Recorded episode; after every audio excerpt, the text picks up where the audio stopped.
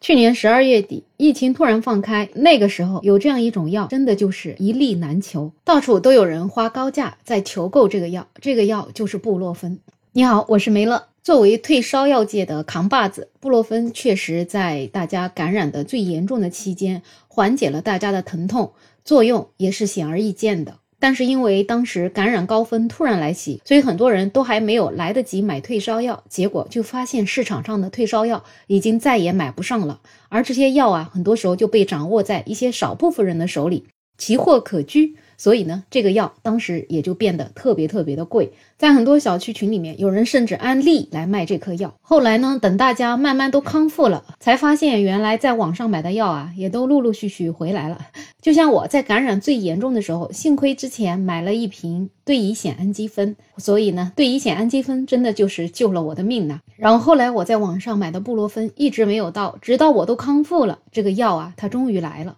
好在我也没有买多少。正好呢，这些药留在家里面，平时头疼脑痛啊、牙痛的也可以吃一吃，毕竟它就是一个止疼片儿。但是有一些网友可能真的是因为囤的太多了，所以呢，竟然就把它给扔到了垃圾堆里面。最近呢，重庆有一个网友，他在下楼扔垃圾的时候，竟然发现垃圾桶里面有大量的布洛芬被丢弃了。从这个视频里面可以看到，这些布洛芬都是整盒整盒的，连同其他的药在一起，都是拆都没拆就被扔在了垃圾桶里面。这些药啊，看起来估计有个几十盒呢。除了这个布洛芬，之前啊，还有一个网友发了条视频，他说他阳之前买的，阳康之后很久，到了年二十七八才收到了这个药，大概有一千片的退烧药，现在呢，全都砸在手里了。但有网友啊，立马就说：“你这可能真不是普通网友啊，你不会是囤货的黄牛吧？”结果没想到这个药来的这么晚，那砸手里没事儿，每天吃一粒，一千片也很快吃完的，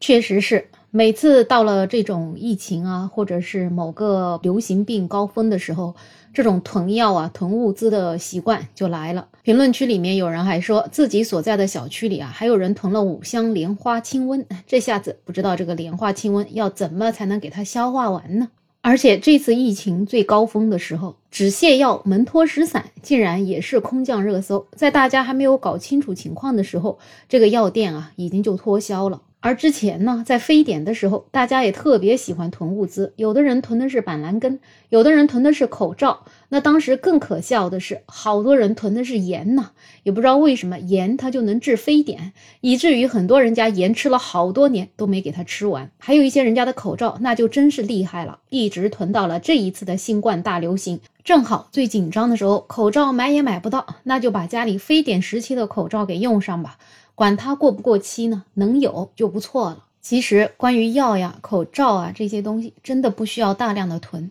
因为根据中国家庭过期药品回收白皮书显示，我们国家大概有百分之七十八点六的家庭备有家庭小药箱，但是百分之八十以上的家庭却没有定期清理药箱的习惯，而有百分之三十到百分之四十的药品超过有效期三年以上。如果家庭过期药品没有被分类集中收集，可以破坏药品包装盒之后，随着生活垃圾分散丢弃，分类回收，相对风险倒是比较小的。而要想解决过期药品造成的混乱现状，那最好的方式还是拒绝跟风囤药，按需理性来买药。就比如说这一次的布洛芬，本来呢这个病就是等到你高烧不退的时候才要吃一下的，所以一个人根本就是用不上几粒的。但是很多人呢，真的就是怕缺药啊，所以真的是十盒十盒的囤呢。你这样子囤法，那是真的吃不完呢，吃不完，你浪费自己的钱不说，你还让更需要这个药的人买不上药，那真的就是特别特别的可惜了。不过呢，大家囤药呢，其实在某一种程度上也是能够理解的，毕竟你很有可能买不到药，那个就关乎全家性命的事情，可能还是要不断完善我们的药品保障机制。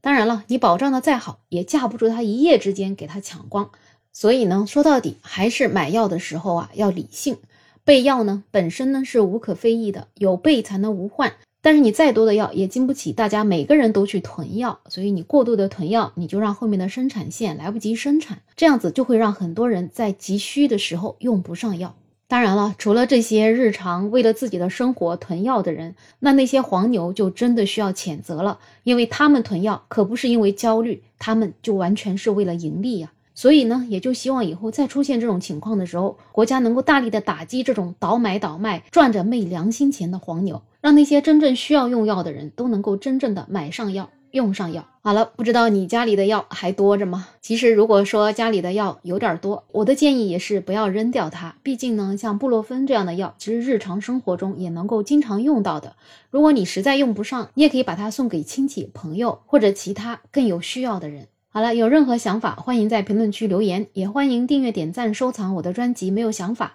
想加入听友群的朋友可以加我。没有想法的拼音再加上二零二零，我是梅乐，我们下期再见。